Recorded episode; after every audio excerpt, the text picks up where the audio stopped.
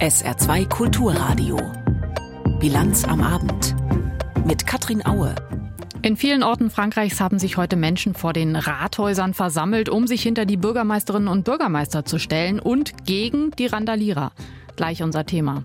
Außerdem berichten wir über die Expertenanhörung zum Heizungsgesetz im Bundestag und Tag 3 der Tour de France ist heute auch noch. Herzlich willkommen zur Bilanz am Abend. Nein, den Humor lässt sich Klaus Ernst es scheint etwas ruhiger zu werden in Frankreich. In den beiden vergangenen Nächten hat es nach offiziellen Angaben weniger Ausschreitungen gegeben als in den Nächten davor. Auch wurden weniger Protestierende festgenommen. Anlass für die Proteste und Randale war ja die Tötung eines 17-Jährigen durch einen Polizisten bei einer Verkehrskontrolle vergangenen Dienstag. Dafür sind heute andere Personengruppen auf die Straßen gegangen bzw. vor die Rathäuser gezogen. Bürgerinnen und Bürger, die wohl zum Ausdruck bringen wollten, Schluss mit der Gewalt. Ich bin jetzt live verbunden mit unserer Korrespondentin Stefanie Markert in Paris. Guten Tag. Guten Tag.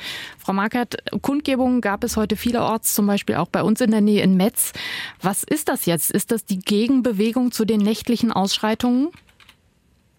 Nun, der eine Bürgermeister, der sehr betroffen äh, war von der Gewalt der Randalierenden, seine Frau musste ins Krankenhaus, sie musste fliehen, weil sein eigenes Privathaus angegriffen worden ist. Der hatte sich jetzt zu Wort gemeldet, hat gesagt, er wünscht sich, dass die schweigende Mehrheit jetzt den Mund mal aufmacht. Und das hat die Zivilgesellschaft heute auch getan. Man hat sich um zwölf mittags vor den Rathäusern getroffen, hat die Marseillaise angestimmt, hat die Bürgermeister beklatscht und es gab Sprechchöre wie Ça also es reicht, es reicht reicht jetzt die Gewalt, die Plünderungen, die Zerstörungen. Die Großmutter und die Familie des erschossenen 17-jährigen Nahel, die hatten sich ja auch vehement zu Wort äh, gemeldet und haben gesagt, es müsse jetzt aufhören, dieses ganze Zerstören. Und äh, es scheint ja erst einmal einen gewissen Trend zur Beruhigung zu geben. Wir müssen aufpassen, wie das äh, weiter sich entwickelt. Natürlich haben wir hier noch keine Normalität, aber es ist eben auch heute schon wesentlich ruhiger. Wenn wir mal jetzt schauen nach ein paar Tagen, die ja sehr geprägt waren von den Ausschreitungen, welches Bild haben Sie sich machen können? Was treibt die überwiegend ja sehr jungen Leute an? Ja, das ist eben die große Frage, weil äh, politisch ist man sich überhaupt nicht einig, woher das hier alles kommt. Also ich war 2005 schon hier, da gab es große Vorstadtunruhen, da waren diese Viertel sehr benachteiligt, das wurde inzwischen viel investiert, äh, aber sagen wir mal so Milliarden in die Stadterneuerung gesteckt, Mediatheken aufgebaut, dafür gesorgt, dass äh, dort die jungen Leute mehr Chancengleichheit haben für ihren Beruf. Die Statistiken sprechen natürlich noch ein, eine andere Sprache, dort ist die, die Erwerbslosigkeit wesentlich höher, es äh, sind sind äh, viele, die eben in der Schule vielleicht nicht ankommen, da keine Erfolge haben und so weiter und so fort. Aber die Rechte zum Beispiel sagt, daran liegt es nicht. Wir haben Milliarden da reingesteckt in die Viertel, das liegt an der Einwanderung. Die Linken sagen, das liegt auch nicht bei den Jugendlichen, das liegt daran, dass die Polizei rassistisch ist und zu viel Macht hat über ihre Dienstwaffen. Und die Regierung hat gerade ein Briefing gegeben, hier ein Hintergrundinformation aus dem Élysée-Palast. Und da heißt es, die, die da jetzt äh, Gewalt ausüben, das seien eher Trittbettfahrer, äh, das seien einfach Kriminelle. Und solange man natürlich sich nicht einig ist, woran es eigentlich liegt, ist es schwierig, Antworten zu finden. Aber die werden dringend gebraucht. Ja, Sie haben es gerade so ein bisschen angedeutet. Erfahrung mit Polizeigewalt scheint ein wichtiger Faktor zu sein. Da berichten ganz schön viele von dem Diskriminierungserfahrungen durch Polizisten. Ihr Eindruck, ist das wirklich so ein weit verbreitetes Problem? Ja, auf jeden Fall. Also alle, die als äh, schwarz oder arabisch äh, sozusagen angesehen werden können, die haben hier nach offiziellen Statistiken des Menschenrechtsbeauftragten von Frankreich ein 20, die werden 20 mal häufiger von der Polizei kontrolliert. Also als ich neulich abends von einem Interview kam aus der Metro raus, da wurden die Champs-Élysées stark kontrolliert, weil man dort Unruhen befürchtete. Ich bin unbehelligt aus der Metro rausgekommen. Der Jugendliche neben mir, offenbar mit Migrationshintergrund, der wurde gestoppt und erstmal äh, sozusagen sozusagen kontrolliert. Das ist auf jeden Fall eine Realität, das kann keiner bestreiten. Auch äh, wurde Frankreich dafür international schon verurteilt und angeprangert wurden diese, diese Dinge, die da, die es wirklich gibt. Aber ob das jetzt alles erklären kann, es gibt natürlich auch Drogenhandel in den Vierteln. Die Jugendlichen sind manchmal gar nicht so arm. Ich war 2005 da draußen, da hatten die Jugendlichen, die ich dann sprechen konnte, unter Vermittlung eines Sozialarbeiters, die hatten bestimmt für 2000 Euro Klamotten am Leib. Also ja, durch äh, Dealen eben Geld verdienen verdient. Äh, alle anderen Jobs äh, bringen wesentlich weniger. Das sind also wirklich sehr komplexe Probleme. Und die Bürgermeister haben heute auch gesagt, wir wollen aber trotzdem in diese Viertel gehen, mit den Leuten reden. Viele Einwohner haben ja dort auch nach den Nächten jetzt viel Angst. Ne? Und es gibt auch die neueste Aussage eines Präfekten, der sagt, die Eltern sollen mal ihre Jugendlichen, denn die sind ja im Durchschnitt 17, äh, besser im Griff haben. Er empfiehlt, ich sag's nur mal jetzt, zwei Ohrfeigen und ab ins Bett. Aktuelle Einschätzungen zur Situation in Frankreich von unserer Korrespondentin in Paris, Stefanie Markert.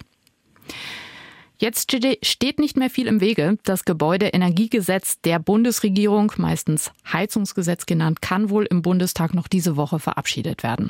Heute wurden im Ausschuss für Klimaschutz und Energie noch eilig einige Sachverständige angehört und die waren recht zufrieden mit dem Gesetz. Allerdings muss man auch dazu sagen, Umwelt- und Klimaschützer fehlten in der Runde. Sie waren gar nicht erst eingeladen worden. Michael Weidemann berichtet.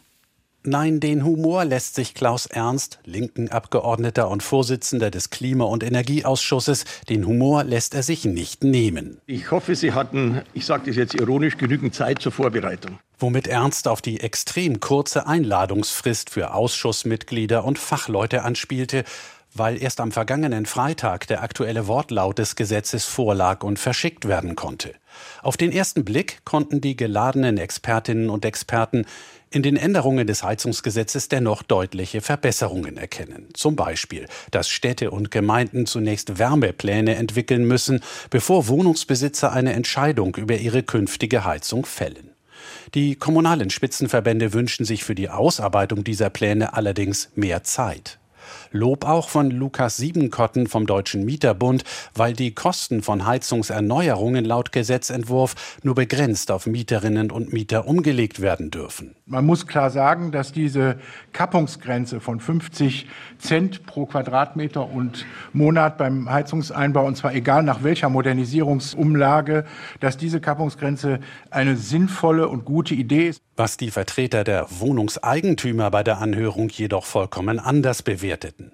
Mit dieser Regelung seien die Auflagen des Heizungsgesetzes selbst bei großzügig ausgestalteten staatlichen Förderprogrammen nicht finanzierbar, meint Kai Warnecke vom Eigentümerverband Haus und Grund. Wenn wir eine Kappungsgrenze von 50 Cent haben, dann ist die schon deswegen problematisch, weil bei der bei Fortlaufen der Inflation und der Preissteigerung das in zehn Jahren ungefähr dem Gegenwert von 30 Cent entspricht. Wie man bei der Höhe Modernisierung durchführen soll, ist mir schlicht unerklärlich. Einige der geladenen Fachleute monierten, dass die ursprünglichen klimapolitischen Zielsetzungen mit dem aktualisierten Gesetzentwurf verwässert worden seien. Jutta Gurkmann vom Verbraucherzentrale Bundesverband stellte fest, es geht jetzt nicht mehr um Effizienz, nicht mehr um den effizienten Einsatz von Energie, sondern es steht einzig und allein noch im Fokus die Einsparung von Treibhausgasemissionen, was ein sehr hehres Ziel ist, das wir auch absolut teilen.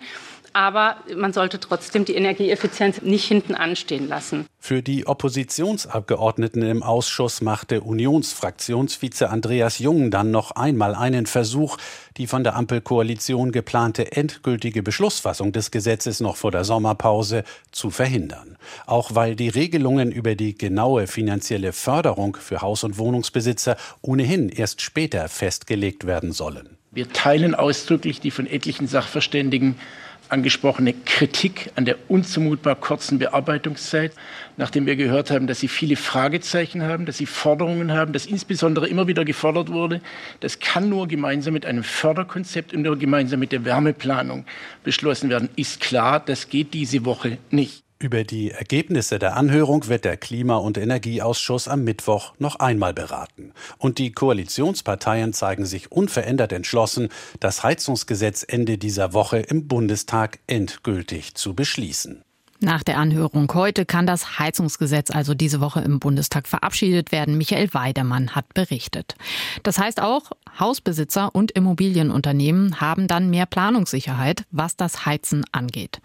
Allerdings, die Wohnungswirtschaft leidet zurzeit viel mehr unter den hohen Baukosten. Bauprojekte werden immer öfter storniert oder verschoben, wie Anja Dobrodinsky berichtet. 242.000 neue Wohnungen werden in diesem Jahr wohl gebaut. Im nächsten Jahr werden es nur noch 214.000 sein, sagt Axel Gedaschko, der Präsident des Verbands Deutscher Wohnungs- und Immobilienunternehmen GDW voraus. Die Erwartung unserer Unternehmen ist, dass es jetzt in diesem Jahr einen Rückgang geben wird um 24 Prozent bei den Fertigstellungen. Und ich sage es mal ganz deutlich, das ist erst der Anfang, weil das sind die Baugenehmigungen und die Bauanträge, die noch vor zwei Jahren oder drei Jahren gestellt wurden. Die GDW-Unternehmen haben im vergangenen Jahr knapp 20 Milliarden Euro in Bestand und Neubau investiert. Das ist deutlich weniger als noch 2021. Bisher waren die Zahlen Jahr für Jahr angestiegen. Vor allem für den Neubau gaben die Firmen weniger aus.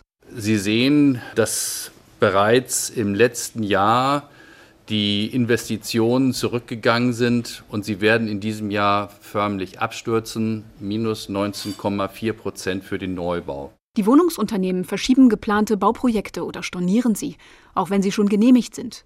Der Grund sind die hohen Baukosten. Axel Gedaschko blickt zurück. Wir hatten Mitte 2021, und das ist ja nun echt nicht lange her, im Durchschnitt gebraucht 230.708 Euro. Und zwar für den Bau einer durchschnittlichen Mietwohnung in einem Mehrfamilienhaus. Inzwischen kostet dieselbe Wohnung 300.000 Euro. Obwohl die Energiekosten wieder sinken und auch die Inflationsrate zurückgeht, steigen die Baukosten weiter, in den ersten drei Monaten dieses Jahres um 15 Prozent. Dazu kommen noch gestiegene Kreditzinsen. Axel Gedaschko schätzt, dass die wohl bald bei 4 Prozent liegen werden. Daraus ergebe sich folgende Rechnung. 2021 konnten die Wohnungsunternehmen noch so bauen, dass eine neue Wohnung rund 11 Euro pro Quadratmeter kalt kostete. Inzwischen sind es mehr als 18 Euro. Das könne kaum jemand bezahlen, so Gedaschko. Die Wohnungsbranche fürchtet, dass sich die Lage noch verschlimmert, wenn das neue Heizungsgesetz kommt. Es sieht unter anderem den Austausch fossiler Heizanlagen zugunsten von Wärmepumpen vor. Der GDW hat ausgerechnet, was dieser Austausch pro Quadratmeter im Schnitt kostet. Der Mittelwert aller Luft-Wasser-Wärmepumpen, der liegt in etwa bei 250 Euro. Haben Sie andere Wärmepumpen, also Erdwärmepumpen, dann liegen sie natürlich deutlich oberhalb dieser Werte. Ohne ausreichende staatliche Förderung müssten die Unternehmen dafür so viel Geld bezahlen, dass sie nichts mehr für andere Maßnahmen wie energetische Sanierungen übrig haben, warnt GDW-Präsident Axel Gedaschko. Er fordert staatliche Zuschüsse in Höhe von mindestens 50 Prozent.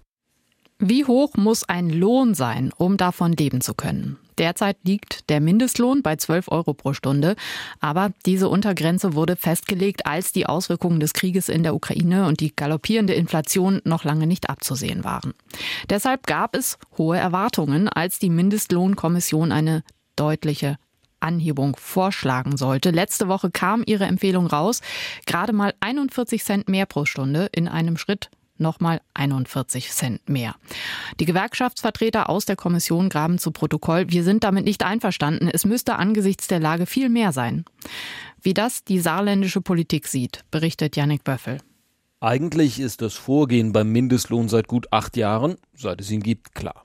Die Höhe und vor allem die Steigerung bestimmt die sogenannte Mindestlohnkommission. In der sitzen Gewerkschaften und Arbeitgeber, dazu noch Wissenschaftler und ein Vorsitz. Sie einigen sich dann und geben am Ende eine Empfehlung ab, der die Politik folgt. Doch nach der jüngsten, eben doch sehr knappen Erhöhung um 41 Cent war das Murren kaum zu überhören, vor allem bei den Gewerkschaften. Man sei überstimmt worden, hieß es. Und so hat dann nicht nur SPD-Bundeschef Lars Klingbeil wieder mal eine politische Entscheidung in die Verlosung gebracht. Die Rede war von 13,50 Euro bis 14 Euro die Stunde. Der richtige Weg, sagt seine Parteifreundin, die stellvertretende SPD-Fraktionsvorsitzende im Saarländischen Landtag, Kira Braun. Zunächst ist es gut, dass die Kommission Vorschläge erarbeitet, dass dort auch miteinander diskutiert wird. Aber am Ende geht es darum, die Menschen ähm, abzusichern, ihnen einen armutsfesten Lohn zu gewährleisten. Und wenn am Ende Politik hier eingreifen muss, dann muss man diesen Weg gehen. Doch die Konstruktion dieser Kommission, sie war eben auch ein Kernstück des 2015 beschlossenen Mindestlohngesetzes nach jahrelangem Ringen. Die Politik folgt den Empfehlungen der Tarifpartner, zumindest meistens. Die Erhöhung auf 12 Euro im vergangenen Jahr war so eine politische Entscheidung, sollte aber eine Ausnahme sein und das auch bleiben, sagt CDU-Fraktionschef Stefan Toscani. Die Tarifkommission hat aus ihrer Sicht wohlerwogenen Gründen eine solche Entscheidung getroffen. Ich finde, äh, wenn wir anfangen damit permanent politische Löhne festzusetzen, dann schwächen wir immer weiter die Gewerkschaften und die Arbeitgeber, die Sozialpartnerschaft. Und das führt uns auf eine schiefe Ebene. Das schwächt am Ende die Sozialpartnerschaft und die Tarifbindung. Wer die Mindestlohnkommission nun überstimme, weil das Ergebnis nicht passt, stelle sie ganz grundsätzlich in Frage. Dann müsse eben der Bundestag über den Mindestlohn abstimmen. Für ihn sei das aber der falsche Weg, so Toscani. Ähnlich sieht das auch die AfD. Die Kommission habe ihre Berechtigung, das System sei ansonsten in Gänze gefährdet, so Fraktionschef Josef Dörr. Die Tarifautonomie, das ist ja schon auch eine Errungenschaft und die sollte man also nicht, sagen wir mal, leichtsinnig aufgeben. Allerdings, so Dörr, die nun empfohlenen 12,41 Euro seien eben auch zu wenig und so bleibt es dann doch nicht ganz beim kategorischen Nein zur politischen Entscheidung bei Dörr, der dann doch eher bei den von Klingbeil vorgeschlagenen 14 Euro ist. Wenn Sie mich jetzt ganz konkret fragen und ich gebe meiner Sympathie Ausdruck, dann würde ich das nehmen, wo der Mindestlohn am höchsten ist. Wenn also die Kommission einen Mindestlohn vorschlägt, der niedriger ist als der, den die Regierung bezahlen oder annehmen möchte, dann die Regierung. Insgesamt ist der Mindestlohn zu niedrig und da sollte man das nehmen, wo der Mindestlohn am höchsten ist. Doch derzeit sieht es so aus, als würde der Vorschlag der Kommission diesmal umgesetzt ohne politischen Einfluss. Bundeskanzler Olaf Scholz und Bundesarbeitsminister Hubertus Heil haben bereits angekündigt, der Empfehlung zu folgen. Was ist schiefgelaufen beim Bundeswehreinsatz in Afghanistan? Das ist gleich unser Thema. Nach weiteren Meldungen des Tages von Sarah Sassu. Bei der Lufthansa sind neue Streiks vorerst vom Tisch. Zwar ist die Friedenspflicht seit Freitag abgelaufen, allerdings haben sich die Pilotengewerkschaft Vereinigung Cockpit und die Lufthansa darauf geeinigt, die Tarifverhandlungen fortzusetzen. Zum Verhandlungsstand wie auch zur weiteren Terminplanung machten beide Seiten aber keine Angaben. Im vergangenen September war bereits eine Zwischenlösung mit pauschalen Gehaltserhöhungen für die rund 5200 Piloten vereinbart worden. Es sind aber noch Fragen offen. Versicherte haben zukünftig ein stärkeres Mitspracherecht bei der Auswahl ihrer Reha-Wunschklinik. Wie die Deutsche Rentenversicherung Bund mitteilte, kann nun über ein neues Online-Portal eine passende Klinik ausgesucht werden. Es findet sich auf der Webseite meine-rehabilitation.de. Zwar gibt es bisher schon ein Wunsch- und Wahlrecht, die Suche nach einer geeigneten Klinik soll mit dem Portal aber einfacher werden. Zudem wird im Reha-Antrag künftig ausdrücklich nach der favorisierten Klinik gefragt. Die Hochwaldgruppe meldet für das vergangene Jahr einen Rekordumsatz. Die Molkerei hat nach eigenen Angaben fast zwei Milliarden Euro eingenommen, so viel wie noch nie in der Unternehmensgeschichte. Auch der Gewinn vor Steuern stieg, und zwar um 19 Millionen auf 127 Millionen Euro. Bei der Vorstellung der Zahlen hieß es, man habe vergangenes Jahr auf den Milchmärkten eine noch nie dagewesene Preisexplosion erlebt. Molkereiprodukte hätten sich in Deutschland um fast 20 Prozent verteuert. Erfreulich für die Milchbauern, der Auszahlungspreis pro Liter Milch stieg auf 53 Cent. Was ist beim Bundeswehreinsatz in Afghanistan schiefgelaufen? Damit befasst sich in Berlin eine Enquete-Kommission. Sie soll den Einsatz rückblickend analysieren und daraus Lehren für künftige Missionen der Bundeswehr entwickeln. Schließlich war das Ende des Einsatzes in Afghanistan mehr als abrupt und vieles von dem, was die deutschen Soldatinnen und Soldaten in den 20 Jahren dort aufgebaut haben, hat die Taliban längst wieder zunichte gemacht. Heute hat die Kommission hochrangige Beteiligte befragt. Kai Küstner. Der Stargast des Tages scheint zumindest äußerlich vor Begeisterung auf das Bevorstehende nicht eben überzulaufen. Die Arme vor der Brust verschränkt, in seinem Stuhl weit nach hinten gelehnt, die Augen halb geschlossen, hat Joschka Fischer schon lange vor Beginn der Befragung im Halbrund des Bundestagssitzungssaals Platz genommen. Doch als es losgeht, ist der ehemalige Außenminister hellwach und in seiner Analyse glasklar. Eine deutsche Weigerung, sich am Afghanistan-Engagement der USA zu beteiligen, war nach den Anschlägen der Al-Qaida-Terroristen 2000 2001 in New York undenkbar. Wären wir nicht mitgegangen hätten wir dafür einen enorm hohen Preis bezahlt im Bündnis. Doch der 75-Jährige belässt es nicht dabei, die im Saal Versammelten auf eine Zeitreise zurück ins Jahr 2001 zu den Anfängen des Afghanistan-Einsatzes mitzunehmen.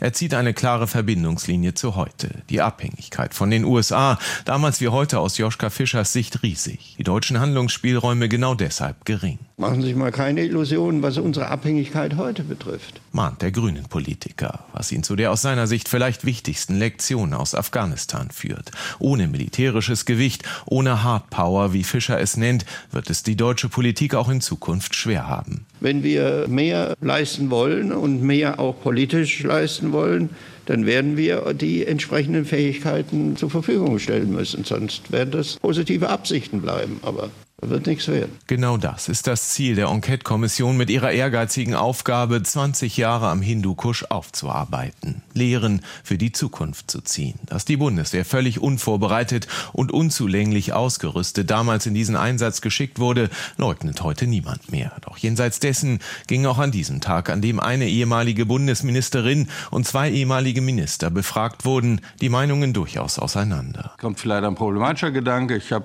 überlegt, ob ich ihn so formuliere, aber ich sage es jetzt mal. So leitete der ehemalige Kanzleramtschef und spätere Verteidigungs- und Innenminister Thomas de Maizière eine seiner Schlussfolgerungen ein. Deutschland hat sich über die Zeit des Afghanistan-Einsatzes als Sicherheitsmacht Respekt verschafft, was es vorher faktisch nicht hatte. Meint der CDU-Politiker. Und auch bei der Frage der Sinnhaftigkeit des deutschen Einsatzes kamen die Befragten zu durchaus unterschiedlichen Ergebnissen. War also alles umsonst? Nein. Lieferte die ehemalige Entwicklungsministerin Heidemarie Wiczorek-Zeul Frage und Antwort gleich in einem Atemzug. In den 20 Jahren freiere Lebenschancen für junge Menschen und für Frauen, da sind Keimzellen der Hoffnung, die meines Erachtens niemand beiseite schieben kann und auch beiseite schieben darf. Der ehemalige Chef des Bundesnachrichtendienstes Gerhard Schindler, der also für ein genaues Bild der Sicherheitslage in Afghanistan zuständig war, berichtete von ständig kleiner werdenden grünen Zonen, Gebieten unter Regierungskontrolle und ständig größer werdenden roten Zonen, Gebieten unter Kontrolle der Taliban. Ich hatte während meiner Amtszeit 2012 bis 2016 Zweifel an der Sinnhaftigkeit des Afghanistan-Engagements und ich habe diese Zweifel noch heute. Bekundete der ehemalige BND-Chef, der auf die Frage, ob er denn diese Zweifel damals auch so klar geäußert hätte, antwortete, die Berichte seien eigentlich selbsterklärend gewesen. Von einem Fehler, sich beteiligt zu haben, mochte Ex-Außenminister Joschka Fischer nicht sprechen, merkte aber durchaus kritisch an, dass man damals 2001 nicht übermäßig mit Wissen über Afghanistan gesegnet gewesen war. Oder, um seine Worte zu benutzen, mit einer großen Kompetenzkiste sei man damals nicht angetreten. Insofern, es war ein Sprung ins kalte Wasser. Und heute, über 20 Jahre danach, gab der ehemalige Außenminister unumwunden zu, sei die Situation nach der Wiedererlangung der Macht durch die Taliban schrecklich. Ist er oder ist er nicht im Exil in Belarus? Und wie geschwächt ist Jewgeni Prigoschin nach seinem kurzen Aufstand gegen den Kreml vor gut einer Woche? Nach wie vor gibt es viel Rätselraten um den Chef der Wagner-Söldner. Aber immer mehr kristallisiert sich heraus, dass seine Haupttätigkeiten wohl zumindest mal auf Eis liegen. Sein Unternehmensimperium scheint sogar zerschlagen zu werden, wie Frank Eichmann berichtet. Am vergangenen Freitag um 13.12 Uhr erschien die letzte aktuelle Nachricht auf Ria Fan. Es ging um eine Kampfflugzeugbestellung in den USA. Ria Fan, das steht für russische föderale Nachrichtenagentur, informierte strikt pro Putin, strikt pro Prigozhin, strikt gegen Oppositionelle wie den Kreml-Kritiker Nawalny. Ihr Chef Jewgeni Subarev sagte kurz nach der letzten veröffentlichten Agenturmeldung, wir schließen und verlassen den Informationsraum des Landes. Mit uns geht die gesamte Mediengruppe Patriot. Freiwillig kam dieses Ende nicht. Die russische Medienaufsichtsbehörde Roskomnadzor hatte den Zugang zu allen Töchtern der Medienholding blockiert ohne weitere Erklärung. Auch die sogenannte Agentur für Internetforschung soll es nicht mehr geben. Prigozhins Trollfabrik in St. Petersburg, die berüchtigt war für Desinformation und Manipulation im Sinne des Kreml und die unter anderem 2016 den Präsidentschaftswahlkampf in den USA pro Trump beeinflusst haben soll. Die Medienholding Patriot geschlossen, zumindest ausgesetzt hat auch Wagner seine Arbeit, das private Militärunternehmen Jewgeni Prigozhins, das 2014 gegründet wurde. Offiziell ließ sich lange abstreiten, dass der russische Staat mit politisch heiklen Einsätzen von Wagner im Nahen Osten oder in Afrika überhaupt etwas zu tun hatte. Erst nach dem gescheiterten Aufstand räumte Präsident Putin ein, der Lebensunterhalt der gesamten Wagner-Gruppe wurde komplett vom Staat übernommen. Vom Verteidigungsministerium aus dem Staatshaushalt haben wir die Gruppe komplett finanziert. Obwohl private Militärunternehmen in Russland gar nicht erlaubt sind, flossen im Jahr 1 des Ukraine-Krieges nach Putins Angaben umgerechnet über 930 Millionen Euro an die Gruppe Wagner, im Wesentlichen für Gehälter. Diese Größenordnung dürfte Geschichte sein. Während der bewaffneten Revolte sprach Prigozhin von etwa 25.000 aktiven Wagner-Kämpfern. Gehen die tatsächlich in größerer Zahl nach Belarus? Ist auch Jewgeni Prigozhin dort? Putin hat ihm zwar Straffreiheit zugesichert, aber den Namen seines langjährigen Vertrauten, dem jetzigen Verräter, nimmt Putin nicht mehr in den Mund. Und das gilt auch, wenn es um ein weiteres äußerst einkömmliches Geschäftsfeld Prigozhins geht. Präsident Putin. Der Besitzer der Firma Concord hat weitere 80 Milliarden Rubel verdient, indem er Nahrungsmittel an die Armee lieferte und weitere Dienstleistungen anbot. Ich hoffe, dass niemand dabei etwas geklaut hat oder sagen wir mal so, nicht viel gestohlen hat. Aber natürlich werden wir das auf jeden Fall klären. Das klingt, als könnten diese umgerechnet 830 Millionen Euro zu Ermittlungen gegen Jewgeni Prigozhin Prigozhin führen, der in den 90ern in St. Petersburg als kleiner Restaurantbesitzer begann, dort Präsident Putin kennenlernte, von ihm gefördert wurde und schließlich mit Concord ein riesiges Catering-Unternehmen aufbaute, das Schulen mit Essen belieferte, vor allem aber die russische Armee. Allerdings kam Fernsehmoderator Dmitri Kisseljow, Chef der staatlichen Fernsehholding, auf eine ganz andere Summe als Präsident Putin. Prigozhins Holding Concord erbrachte Dienstleistungen für 845 Milliarden Rubel. Das wären umgerechnet sogar 9 Milliarden Euro. Wofür genau? Danach wurde Präsidentensprecher Dmitri Peskov heute gefragt. Eine Antwort hatte er nicht. Kommen wir zur Börse. Aus Frankfurt berichtet heute Heidi Radwilas. Nachdem der deutsche Aktienindex das erste Halbjahr des Börsenjahres mit einem Plus von rund 16 Prozent abgeschlossen hatte, verlor das Börsenbarometer zum Start des zweiten Halbjahres an Schwung. Nach einem freundlichen Start am Morgen sackte der DAX im Tagesverlauf ab. Und das, obwohl der Juli als eher starker Börsenmonat gilt. Belastet haben unter anderem die schlechte Stimmung der Industrieunternehmen in der Eurozone und in den USA. In Europa fiel der Einkaufsmanager-Index von S&P Global im Juni zum Vormonat um fast anderthalb Prozent, auf den tiefsten Stand seit rund drei Jahren. In den USA gab der Einkaufsmanager-Index des Institute for Supply Management im Juni überraschenderweise um fast einen Prozentpunkt nach. Die Einkaufsmanager rechnen also mit einem weiteren Schrumpfen der US-Industrie. Analysten waren dagegen von einer leichten Stimmungsaufhellung bei den Einkaufsmanagern ausgegangen. Auf dem Frankfurter Börsenparkett gab es heute trotzdem gute Stimmung.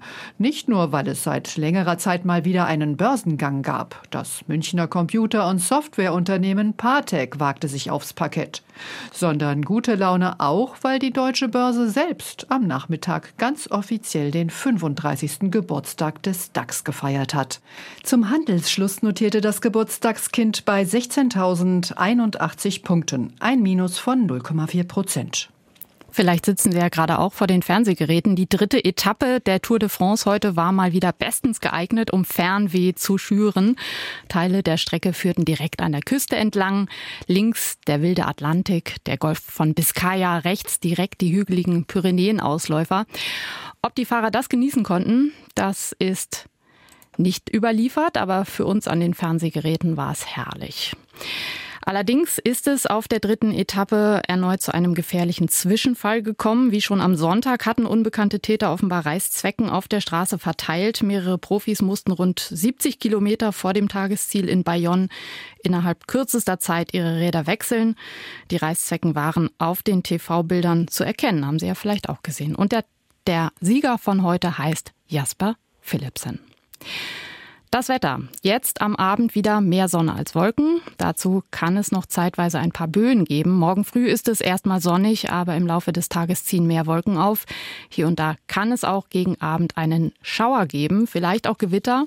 Dafür morgen wieder etwas wärmer, 23 Grad in Namborn und 26 Grad in Saarbrücken. Der Mittwoch geht regnerisch los, aber in der zweiten Tageshälfte kommt wieder die Sonne raus bis 23 Grad dann. Das war die Bilanz am Abend. Wenn Sie unsere Sendung nachhören möchten, können Sie das gleich online tun. Auf sr2.de gibt es dann im Anschluss an die Sendung unseren Podcast. Mein Name ist Katrin Aue. Ich wünsche einen sehr schönen Abend. Tschüss.